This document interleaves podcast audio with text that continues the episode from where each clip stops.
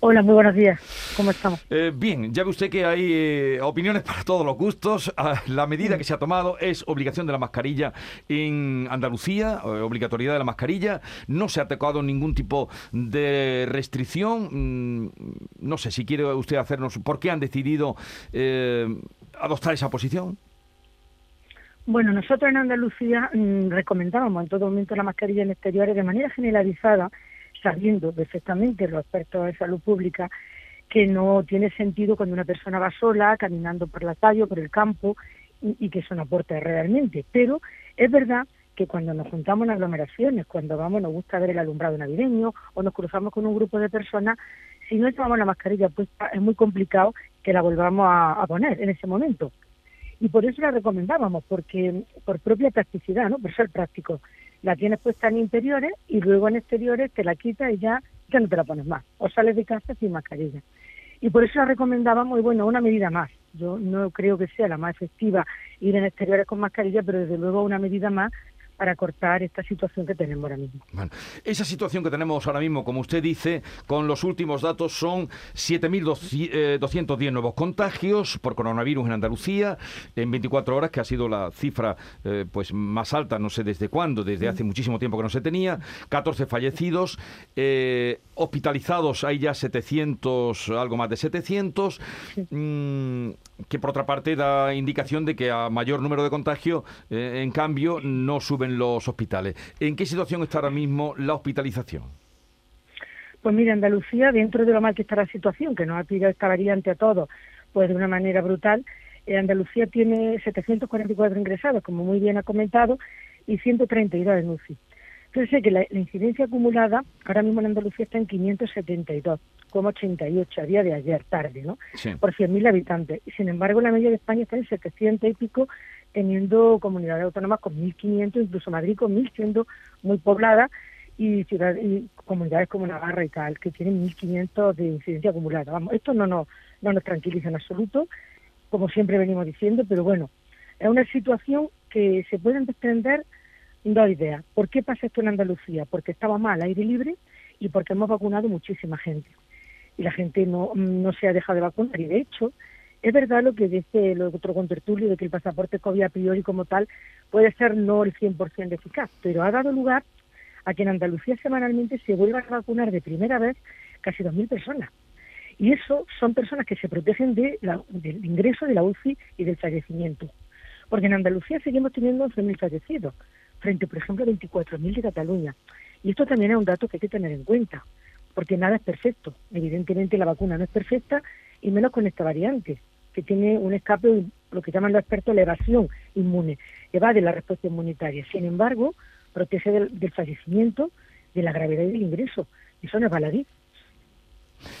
Eh, doctora, eh, por otra parte, eh, hoy precisamente en ABC, en el diario ABC, Andalucía, se da cuenta de que, por parte del consejero de, salud, de Jesús Aguirre, que abrirán 91 puntos para test COVID fuera de los centros de salud y también la puesta en marcha de, en próximos días para quitar presión a la atención primaria. ¿Qué nos puede decir de, de esta, esta opción para restar esa presión a los hospitales?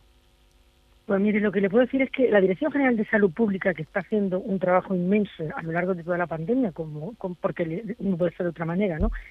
Y, los especialistas que, asesoramos, los especialistas en medicina preventiva y en salud pública, tenemos claro que escudo, 100% no hay nada. Y todas las medidas que se apliquen son buenas y contribuyen a que se vayan eh, atajando los contagios. Entonces, hacer test sabiendo que tienen una, unas limitaciones, todas las pruebas diagnósticas, es bueno porque en ese momento, si eres negativo, al menos no eres muy contagioso. Puede aparecer positivo a los dos o tres días, ojo con esto, ¿eh? Pero igual pasa con cualquier prueba diagnóstica.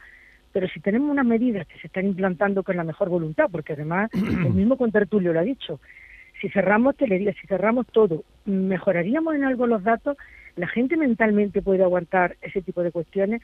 No vamos a entrar en eso porque no es mi función, pero nosotros que somos uno, una, una especialidad que contemplamos la dimensión global y social de la sociedad, todo influye, ¿no?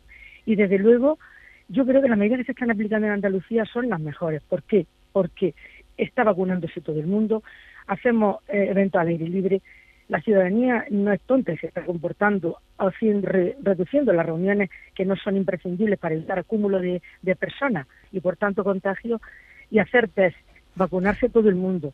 Y por supuestísimo las, medidas de prevención, las mascarillas, el, el pasaporte COVID aporta, claro, aporta aparte, no es si lo cojamos aisladamente no es perfecto nada, pero evidentemente todo influye y todo contribuye a que no tengamos más contagios, más ingresos y más fallecimientos. Eh, una cosa, mm, el tiempo que nos queda, que es breve, eh, pero ustedes tienen test COVID porque, claro, la falta mm, o la gran demanda que ha habido o falta de previsión, no lo sé, ha hecho que ahora mismo no se encuentren en la farmacia de ninguna manera. Bueno, hace ya un par de días test COVID.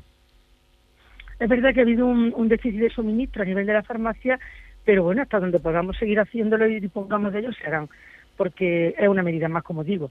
Tenga en cuenta que esta variante Omicron, que, mm, que tiene muchísimas mutaciones, 70 veces más que la Delta, contagia mucho y tiene un índice de reproducción de casi 3.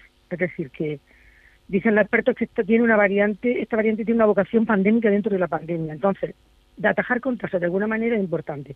Test, de momento tenemos en el momento que, que fallen, nosotros reclamamos obviamente que se nos suministre pues todo lo necesario para atender a la población andaluza. Hoy por hoy se puede hacer. Se pueden hacer. Eh, en esos mm. puntos que se van a habilitar. Hoy es Nochebuena, mañana es Navidad, como dice la copla.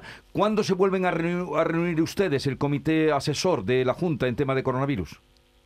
Pues mire, nosotros estamos en contacto permanente y lo que están haciéndose reuniones son los comités territoriales también para ver un poco la situación de cada provincia y de cada territorio.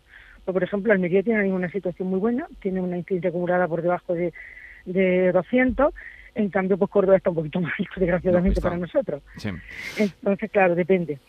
le, quería preguntar esto por si eh, se plantearán ustedes o qué tendría que pasar en el comportamiento que está habiendo de contagios en Andalucía y de hospitalización. No sé si tienen alguna algún límite, alguna cantidad puesta para que tomaran restricciones en Andalucía extras, además de eh, llevar la mascarilla.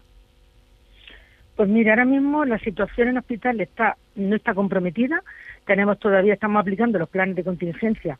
Evidentemente se están abriendo plantas COVID y se está viendo eh, en la UCI un incremento de casos, pero hoy por hoy no tenemos un compromiso de la asistencia sanitaria. Así que es verdad que nos preocupa muchísimo la, atención primaria. Evidentemente. Y otras medidas que se pudieran tomar, obviamente lo vamos viendo día a día. Si hubiera un incremento importante de, más casos y de más incidencia acumulada de ingresos, obviamente algo más tendríamos que hacer. Pero ¿tienen ustedes un número puesto, doctora Salcedo, por ejemplo, de hospitalizaciones para eh, tomar medidas más restrictivas?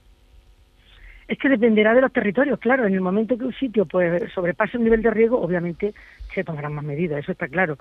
Pero bueno, vamos a pasar la noche buena de la mejor manera posible, que será muy atípica y después ya veremos. Pero sí, sí, lo que haya que hacer se hará porque lo primero es preservar la salud de los andaluces, está claro. Inmaculada Salcedo, portavoz del Grupo Asesor de Coronavirus en Andalucía, gracias por estar con nosotros. Un saludo y feliz Navidad. Igualmente, feliz Navidad a todos y mucha prudencia que esto va a pasar y, nos acordaremos de esto como una pesadilla, pero tenemos todos que, que colaborar, como venimos haciendo.